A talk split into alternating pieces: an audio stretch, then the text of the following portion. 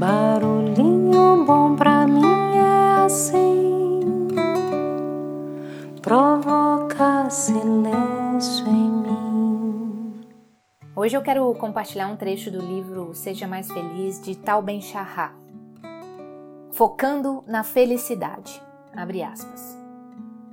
Em Zen e a arte da manutenção de motocicletas, Robert Pirsig escreve que a verdade bate em sua porta e você diz: Vai embora, estou procurando a verdade.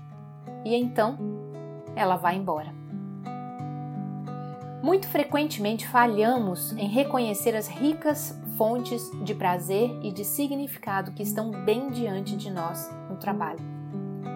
O potencial para a felicidade pode estar todo em volta de nós, mas se não for notado, se nosso foco estiver em outro lugar e não conseguirmos percebê-lo, corremos o risco de perdê-lo.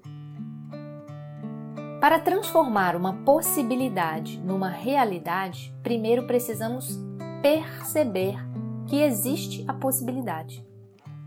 A felicidade não é meramente dependente do que fazemos ou de onde estamos, mas do que decidimos perceber. Há pessoas que são infelizes independentemente do trabalho que fazem ou dos relacionamentos que cultivam, e no entanto se enganam continuamente pensando que um arranjo externo as afetará internamente. Ralph Waldo Emerson estava certo quando disse: Para mentes diferentes, a mesma palavra é céu e inferno. O mesmo evento pode ser percebido, portanto, sentido de formas muito diferentes por diferentes pessoas. Aquilo que escolhemos para enfocar determina largamente se apreciaremos ou não o que fazemos, num relacionamento, na escola e também no trabalho.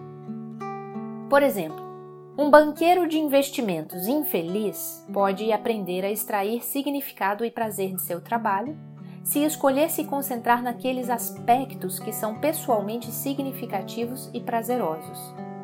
Se, no entanto, como muitas pessoas, ele se concentra principalmente nos ganhos materiais, será menos provável que conserve a felicidade.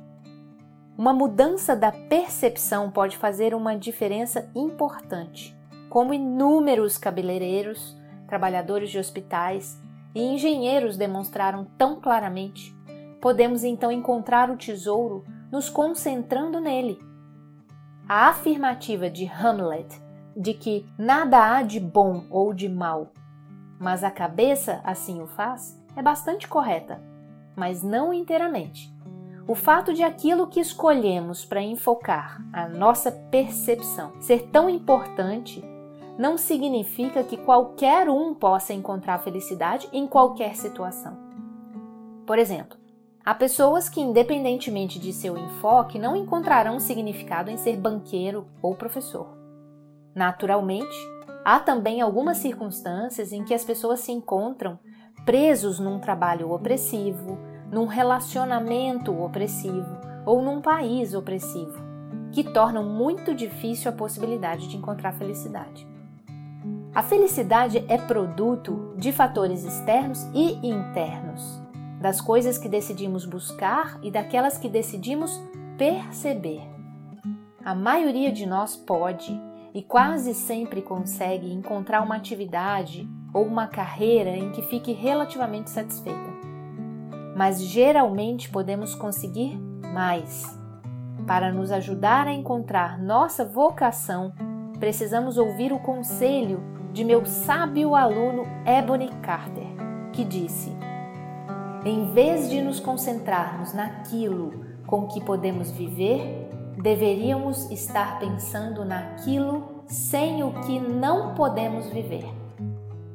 Vou repetir. Em vez de nos concentrarmos naquilo com que podemos viver, deveríamos estar pensando naquilo sem o que não podemos viver. Encontrar uma vocação é como atender o chamado de uma voz interior. Esse chamado nos leva à nossa vocação. Essa voz nos guia para a nossa vocação. Fecha aspas. E aí? Você já ouviu esse chamado?